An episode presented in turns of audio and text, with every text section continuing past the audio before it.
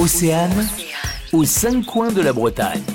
Le petit village de Lantierne, qui est situé dans le Morbihan à Arzal, abrite l'une des pépites cachées du territoire. Et Cécile Cauchy, vous allez nous expliquer pourquoi. C'est une chapelle qui est dédiée à Saint Jean-Baptiste et qui est classée monument historique en 1964 et qui se situe au cœur d'un petit hameau où se dressent de riches demeures du 16e, 17e et 18e siècle.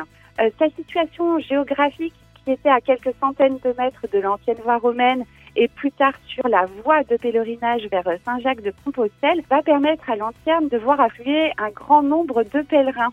Euh, d'autant plus que cette chapelle possédait un fragment de la vraie croix qui, hélas, aujourd'hui, euh, a disparu.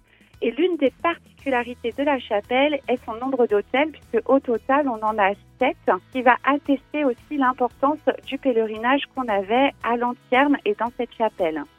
Je vais vous inviter, quand vous vous y rendrez, à vraiment observer dans les coins et dans les recoins de la chapelle tous les détails qu'on peut y découvrir. Euh, vous verrez des restes d'une passerelle en bois, vous verrez des fragments de peinture murale ou encore des visages sculptés ici et là. Donc vraiment, il faut ouvrir l'œil.